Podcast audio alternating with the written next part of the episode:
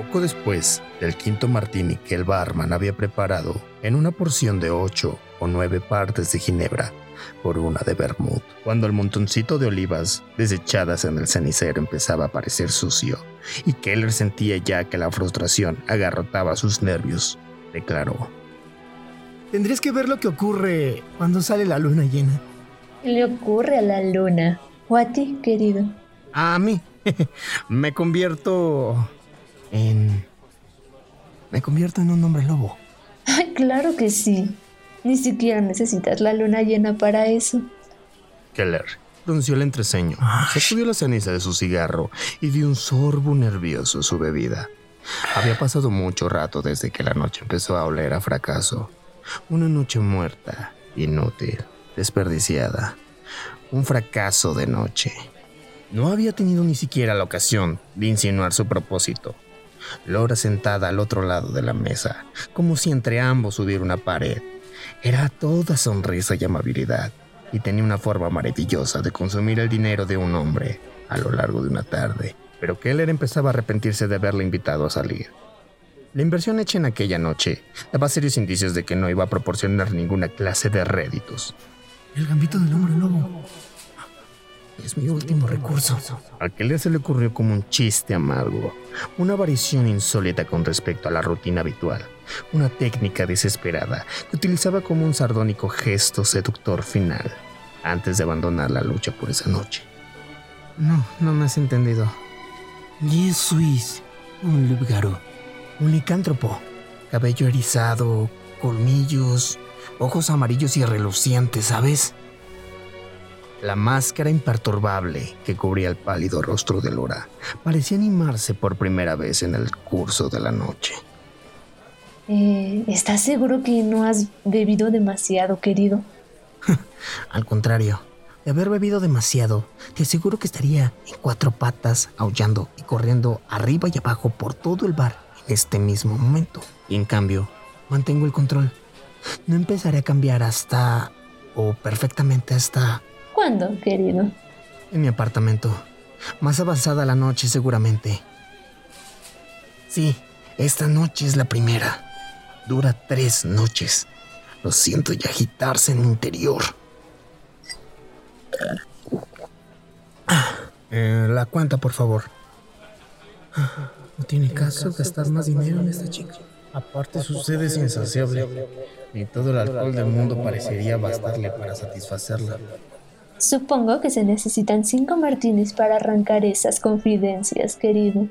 Ay, si me lo hubieras dicho antes. ¿Sí? Podríamos habernos ahorrado esa horrible obra de teatro. Habríamos ido directamente a tu apartamento. ¿Cómo? Ay, me interesa enormemente ese tipo de cosas. Lucarus. Fascinante. Ay, sería pedir demasiado que me lo enseñaras. Así me condené por la eternidad. No lo puedo creer. Ya me lo imagino. ¿Cómo atraer a una chica a tu apartamento? Técnica 101, el gambito del hombre lobo. Son 35 dólares, por favor. Sí, claro. Algún día tengo que escribir mis memorias. Si pudiera contar una cosa así, claro.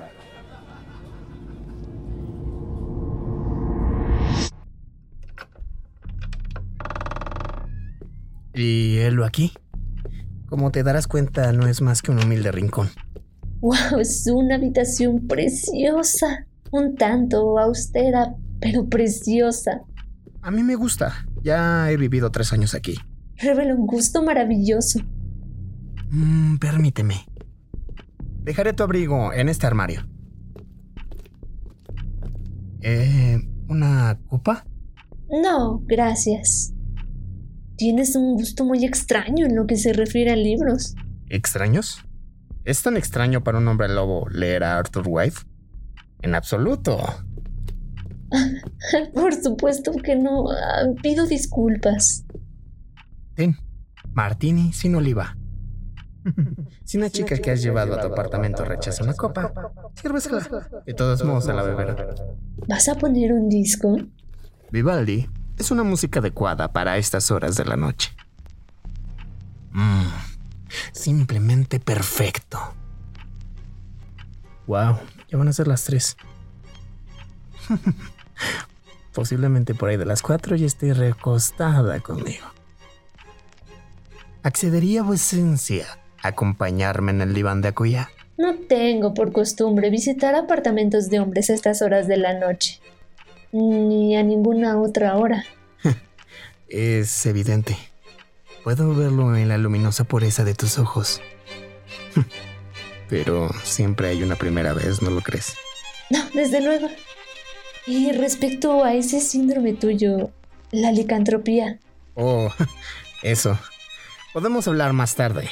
Habrá mucho tiempo para las explicaciones por la mañana. ¿Te importa que me acerque un poco más? Hace un poco de frío aquí a la distancia. Dicen que solo las vírgenes pueden cabalgar a los unicornios. Algo hay de verdad en eso. He oído que los unicornios nunca mienten. Qué pena que no todos seamos unicornios. Ay, qué pena. Oh, la luna está en lo alto del cielo. En tu interior debe estar desarrollándose una terrible lucha. Pero ahora estamos solos. Puedes cambiar si lo deseas. ¿De verdad quieres que lo haga? A menos a que sea peligroso, por supuesto. ¿Puedes controlarte a ti mismo cuando estás cuando estás cambiando? Mm, no lo sé. Nunca sé exactamente qué hago cuando estoy cambiando. Ah, correr el riesgo entonces. Tengo que verlo. Por favor, ¿a qué esperas? Mm, no hablemos de licantropía ahora, preciosa. Prometiste que me enseñarías.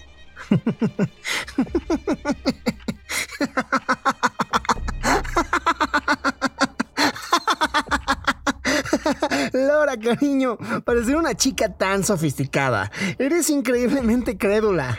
¿No eres capaz de reconocer una broma cuando te la están gastando? ¿Qué quieres decir? Ese asunto del hombre lobo, ¿realmente te lo habías creído? tenía que haber sabido que estabas mintiendo.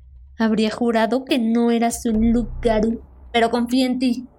Y he venido aquí a ver, a ver. Lora, Lora. Encanto, lo, lo hice porque te quiero muchísimo. Eh, te, te, deseaba tan violentamente que tenía que decirte cualquier cosa.